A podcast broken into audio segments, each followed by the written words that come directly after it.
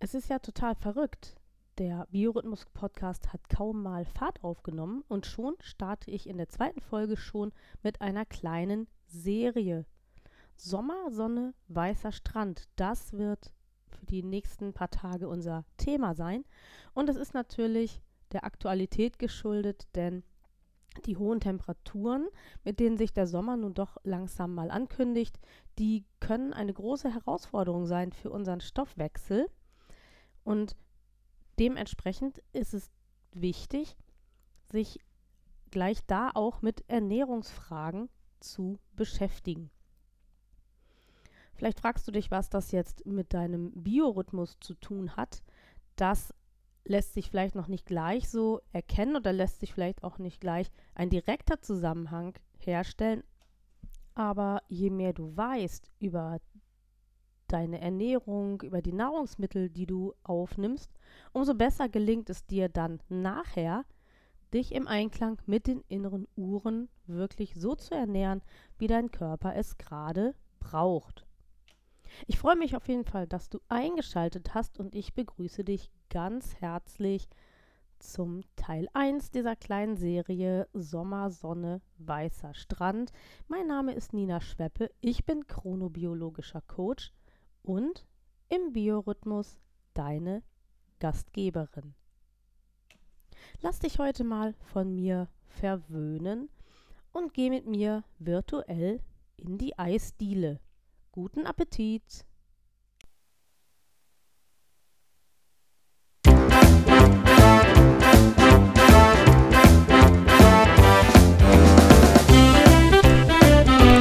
Biorhythmus, dein Podcast rund um deinen guten und erholsamen Schlaf und um deine inneren Uhren. Suchst du den Schlüssel zu mehr Energie und Lebensfreude, dann bist du hier genau richtig. Hier erfährst du alles für ein besseres Leben mit deinem eigenen Biorhythmus.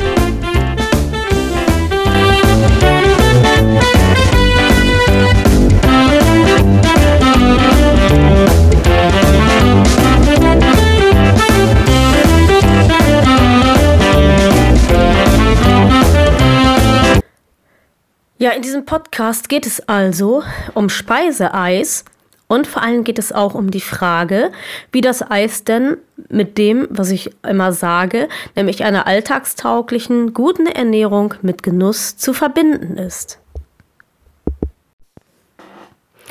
Eis und vor allen Dingen Eis to go, das finden wir heute an jeder Ecke. Schuld daran ist Frank Epperson, ein Amerikaner, der sich vor 88 Jahren das erste Eis am Stiel hat patentieren lassen. Speiseeis ist, vermutlich sind wir uns darüber alle einig, nichts, was in den Bereich der Grundnahrungsmittel gehört. Es ist aber gut für unsere Seele, für unsere Psyche und deswegen ist es auch das, was man ein Genussmittel nennt. Das bedeutet also, dass es in unserem Speiseplan ab und zu mal vorkommen darf, auf der anderen Seite aber nicht zu oft vorkommen sollte. Wir finden im Eis zunächst einmal sehr viel Zucker. Und damit meine ich nicht unbedingt natürlich vorkommenden Zucker wie Fructose, also Fruchtzucker oder Laktose, das ist Milchzucker, sondern ich meine den klassischen Haushaltszucker. Ähm, man muss dazu wissen, dass ein Zuckermolekül aus zwei verschiedenen Dingen besteht, nämlich einmal aus der Glucose, das ist das, was man klassischerweise ähm, Traubenzucker nennt. Das ist ein Einfachzucker, den der Körper sehr gut verwerten kann und der ganz schnell ins Blut geht und der dann die gefürchteten Blutzuckerspitzen und dadurch auch mitunter Heißhungerattacken machen kann. Das andere ist die Fructose. Das ist Fruchtzucker der eigentlich in Obst ähm, und so weiter vorkommt. Aber da Kristallzucker eben der klassische Haushaltszucker aus der Zuckerrübe gewonnen wird, haben wir es hier eben mit diesem Doppelmolekül zu tun, das aus diesen zwei Komponenten besteht. Wer sich mit Diäten beschäftigt, hat vielleicht schon mal bemerkt, dass alle Diäten, und da kenne ich keine, bei der das nicht so ist, als erstes die Süßigkeiten reduzieren und damit auch den Industriezucker. Dies liegt ähm, natürlich daran oder vermutlich daran, dass ähm, die Glucose zunächst einmal ähm, sofort verarbeitet wird. Die Fructose, die wird ähm, gespeichert im Fett ähm, der Leber und für schlechte Zeiten aufgehoben. Und jetzt gibt es genau zu dieser Art und Weise, wie der Fruchtzucker verarbeitet wird, Theorien. Ähm, das ist, glaube ich, noch relativ weit weg von dem, was die Deutsche Gesellschaft für Ernährung und so predigt. Ich finde diesen Ansatz aber interessant und irgendwie auch plausibel. Es geht nämlich darum, ähm, dass ich ja sagte, der Fruchtzucker, der kommt natürlicherweise in Obst vor. Im Winter haben wir wenig Obst, zumindest hierzulande.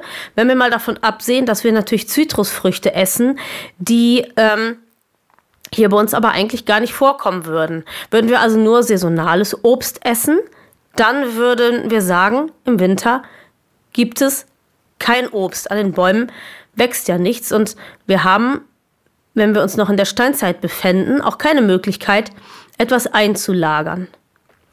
Jetzt kommt der Frühling und der Sommer.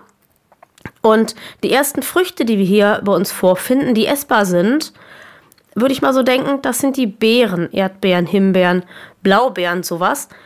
Ähm, dann geht es so weiter, die Steinfrüchte wachsen, ne, Pflaumen und sowas, Pfirsiche. Und dann im Herbst nochmal Birnen und Äpfel. So, und dann ist wieder Schluss. Dann kommt der Winter.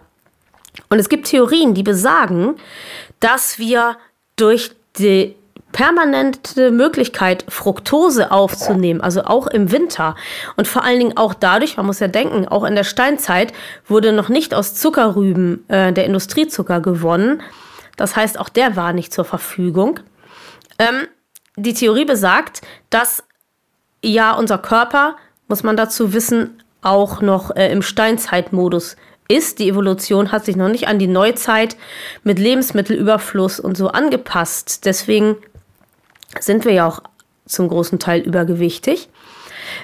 Ähm, jetzt sagen wir unserem Körper, ah, wir haben Fructose. Es muss also Sommer sein oder Herbst. Und aber da es ja im Winter und Frühling nichts gibt, müsste man jetzt Speicher anlegen. Und diese Theorie, um die es geht, die besagt eben, dass wir durch den permanenten Fruchtzuckerbeschuss unserem Organismus sagen, wir haben Sommer oder Herbst, leg mal was an, weil wenn der Winter käme, dann müsstest du ja Energiereserven haben, um den Fruchtzucker zur Verfügung zu haben, um die Glykogenspeicher leer zu machen und dann für den Stoffwechsel, für das Gehirn und so weiter Energie zur Verfügung stellen zu können. Ob das alles so stimmt, muss man nochmal abwarten, aber ich finde das ähm, sehr, sehr schlüssig, wie ich bereits gesagt habe. Und um diesen Exkurs nochmal schnell abzurunden, warum eigentlich ist das so, dass wir so auf Zucker abfahren? Auch das liegt in der Evolution bedingt, und zwar wussten unsere Vorfahren, dass das, was süß ist, auf keinen Fall giftig ist. Süß ist sicher. Bitter und sauer, da ist eher Vorsicht geboten. Das könnte sein, dass man da etwas zu sich nimmt, was nicht so gesund ist. Das ist der Grund, warum wir mit großer Treffsicherheit, wenn wir die Wahl haben, zu süßen Lebensmitteln oder eben auch leider zu industriell gesüßten Lebensmitteln greifen. Nun aber zurück zum Speiseeis und zu der Frage, wie so ein Eis eigentlich so von den Zutaten her aussieht. Den Zucker hatte ich schon genannt. Daneben gibt es aber dann auch als Basis auf jeden Fall Milch oder Sahne, manchmal auch Ei. Dann gibt es je nach Art natürlich Früchte oder Nüsse oder Schokolade oder Karamell.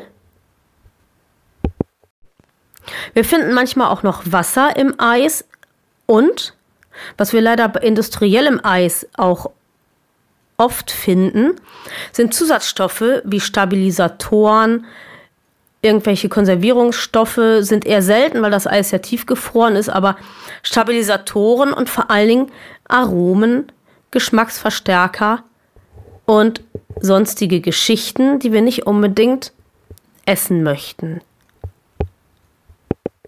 Ich sagte eben, dass die Basis für Eis äh, Milch oder Sahne ist, aber leider finden wir diese guten Zutaten in industriellem Eis und oft heutzutage leider auch im Eis, was in Eisdielen als Kugeln ausgegeben wird, vergebens. Milch und Sahne würden das Eis teuer machen.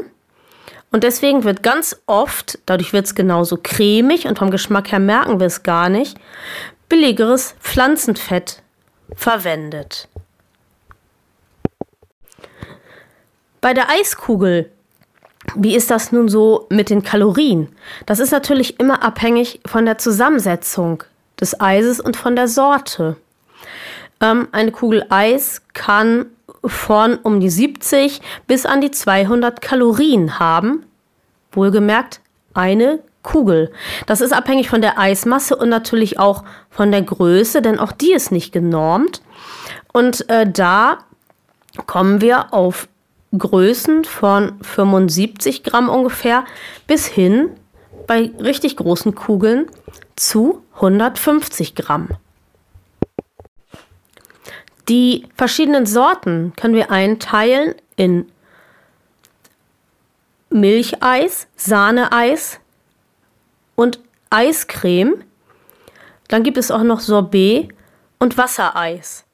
Ähm, gerade diese drei Bezeichnungen, Eiscreme, Milcheis, Sahneeis, das hängt eben von der Basis ab. Und man kann mal so sagen, äh, zum Beispiel der Begriff Eiscreme ist definiert, das Eis muss mindestens 10% an Milchfett enthalten, sonst darf sich das nicht Eiscreme nennen. Dann hatte ich eben genannt Sorbet und Fruchteis. Ähm, das selbstverständlich ist kein Sahneeis. Ähm, aber der Fruchtanteil, der muss dann auch zwischen 10 und 20 Prozent an der Eismasse liegen. Eine Sonderrolle spielt noch das Wassereis. Das nämlich ist auch ähm, kein Fruchteis, wie man jetzt erstmal so denken könnte, sondern ähm, das ist eher gefrorenes Wasser mit einer Menge Zusatzstoffen, Farbstoffen, Aromen und so weiter. Ähm, der Vorteil beim Wassereis, das wurde in der Mailingliste äh, auch schon gesagt, in der Bauchgefühl-Mailingliste, ähm, der Vorteil ist, dass es sehr wenig Fett mitbringt, im Höchstfall 3%. Das stimmt natürlich, aber ob uns das Fett oder das wenige Fett darüber tröstet, dass wir dafür einen Haufen Industriezucker und andere Stoffe aufnehmen, bloß ähm, äh, um an diesem Stück gefrorenen Wassers zu lutschen, das finde ich eher fraglich und überdenkenswert. Nur mal so zur Relation. Wir alle kennen, glaube ich, den klassischen Flutschfinger von der Firma mit L am Anfang. Und dieses Eis, das bringt zwar nur 0,5 Gramm Fett mit, aber dafür 13 Gramm Zucker. Das sind, naja, großzügige 4 Zuckerwürfel. Ich möchte mal gerne wissen, beim Wassereis ist das okay, aber eigentlich, dann könnten wir auch vier Zuckerwürfel lutschen. Möchte das wirklich jemand?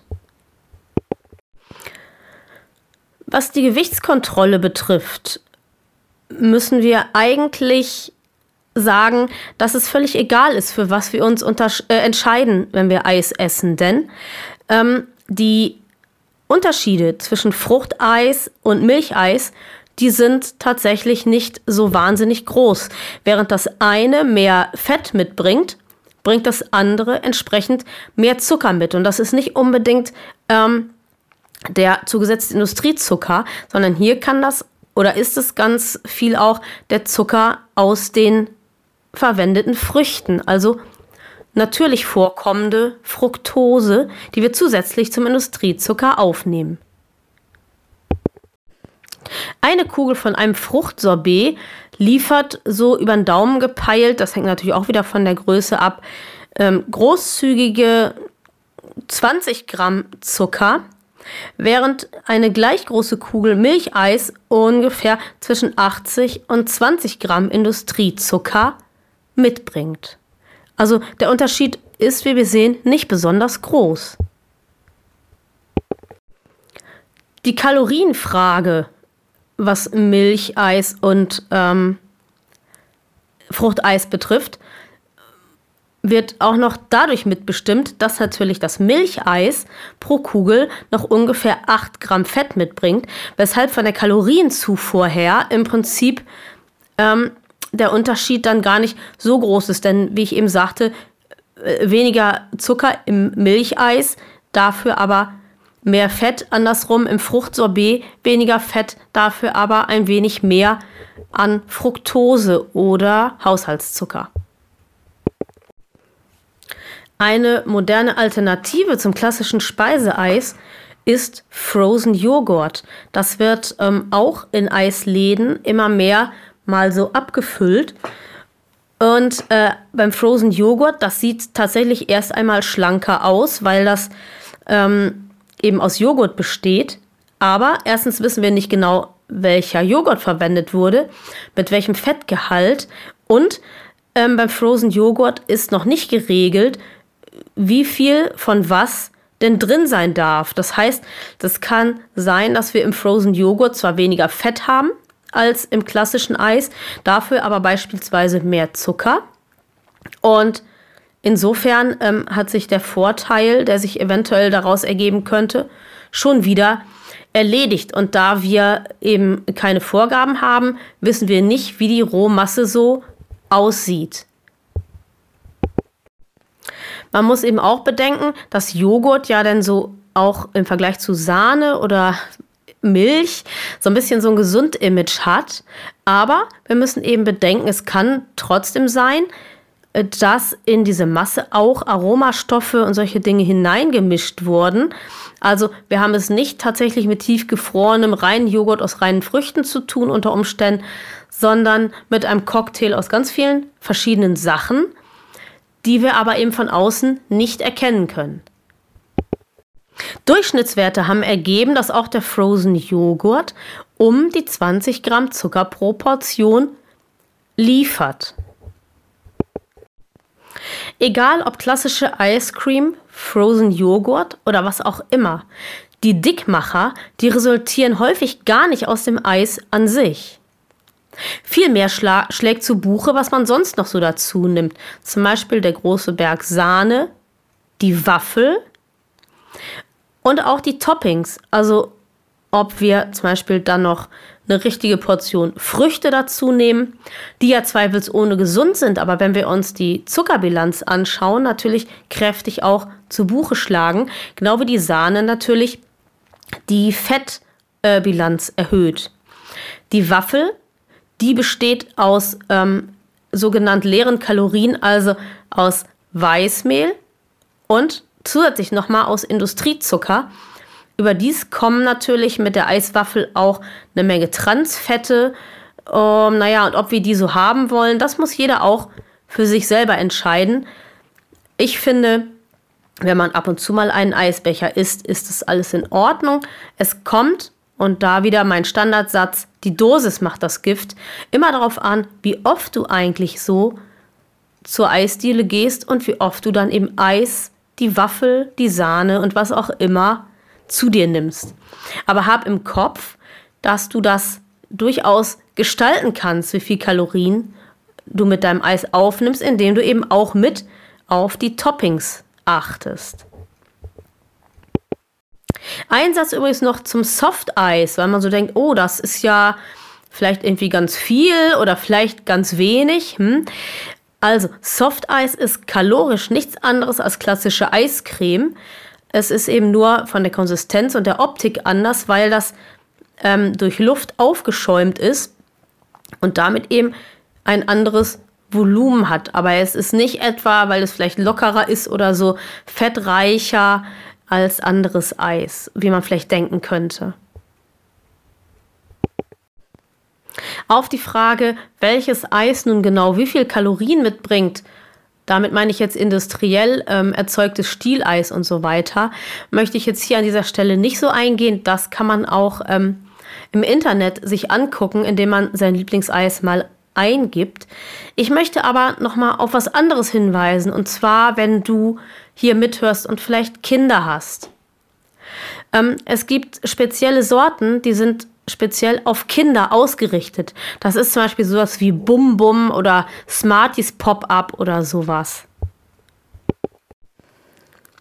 Bum Bum ist ein klassisches Kindereis, das 165 Kalorien liefert, bei 17 Gramm Zucker und 9,6 Gramm Fett. Ähm, wenn man bedenkt, dass aller Orten darüber geredet wird, dass die Menschen übergewichtig sind und vor allem Kinder, dann frage ich mich allen Ernstes, ähm, wie das kommt, dass die Industrie ähm, so ein Eis rausgibt und dann auch noch schreibt, speziell für Kinder. Da muss ich sagen, packt mich das kalte Grausen. Und wenn du mithörst und Kinder hast, ich verstehe das, das Eis ist toll, das Eis ist bunt, das ist wunderschön aufgemacht bestimmt und hat dann wahrscheinlich, ich kenne das Produkt selber nicht, aber wahrscheinlich hat es auch eine schöne kinderhandliche Größe noch. Aber das solltest du dir ernsthaft überlegen. Ähm, wenn du selber dir überlegen willst, was in deinem Eis drin ist, obwohl ich von vornherein auch sagen muss, dass das Ergebnis dann vielleicht doch nicht ganz so appetitlich und nicht ganz so cremig und so ist, wie man sich jetzt den Eisgenuss vorstellt, dann kannst du natürlich auch selber Früchte pürieren, sie ähm, mit Zucker so weit süßen, wie du es haben möchtest. Und ähm, du kannst diese Sachen natürlich dann in so Förmchen einfrieren und hast dann dein eigenes Eis. Allerdings ähm, muss man auch sagen, dass ein gutes Eis zu machen gar nicht so einfach ist. Man möchte ja auch diese bestimmte Cremigkeit und so haben. Ähm, und da muss man schon ziemlich viel machen, ziemlich viel rühren äh, und so weiter. Auch während diese Masse noch gefriert. Und somit ist dieser Förmchen-Trick zwar ganz hübsch, aber ganz ehrlich, ähm, in vielen Gesundheitssendungen wird das auch so propagiert. Aber ich muss sagen, für mich wäre das keine schöne Eisalternative. Da bin ich ganz ehrlich. Meine Entscheidung ist eher, ich gehe gerne in die Eisdiele. Ich gehe dafür seltener in die Eisdiele und dann mit Genuss. Ich wünsche dir einen schönen, warmen Mai, Juni, Juli, einen wunderschönen Sommer mit dem Eis deiner Wahl. Und ganz ehrlich, nimm dir ab und zu mal diesen schönen Eismoment mach dir keine Sorgen um die Kalorien. Das wird sich alles finden. Suchst du ein Ernährungscoaching, das anders ist, weil es auf den Erkenntnissen der Ernährungspsychologie basiert? Möchtest du lernen, wie es ganz einfach ist, sich im Alltag gut zu ernähren, ohne Kalorien zu zählen und auf die Lieblingslebensmittel zu verzichten? Und möchtest du lernen, wie eine alltagstaugliche, gute Ernährung ganz diskret funktioniert, ohne dass dein Umfeld überhaupt etwas davon mitbekommt? Dann schau dir doch einfach auf meiner Homepage mal den Sandmann-Starter an und buch vielleicht auch dein kostenloses Kennenlern-Coaching. Den Link dazu findest du auf der Folgen-Website zu dieser Podcast-Folge. Ich lasse dich jetzt mit deinem Eisbecher alleine, verabschiede mich und sag mal Tschüss bis zur nächsten Folge in unserer Miniserie Sommersonne, weißer Strand. Bis dann!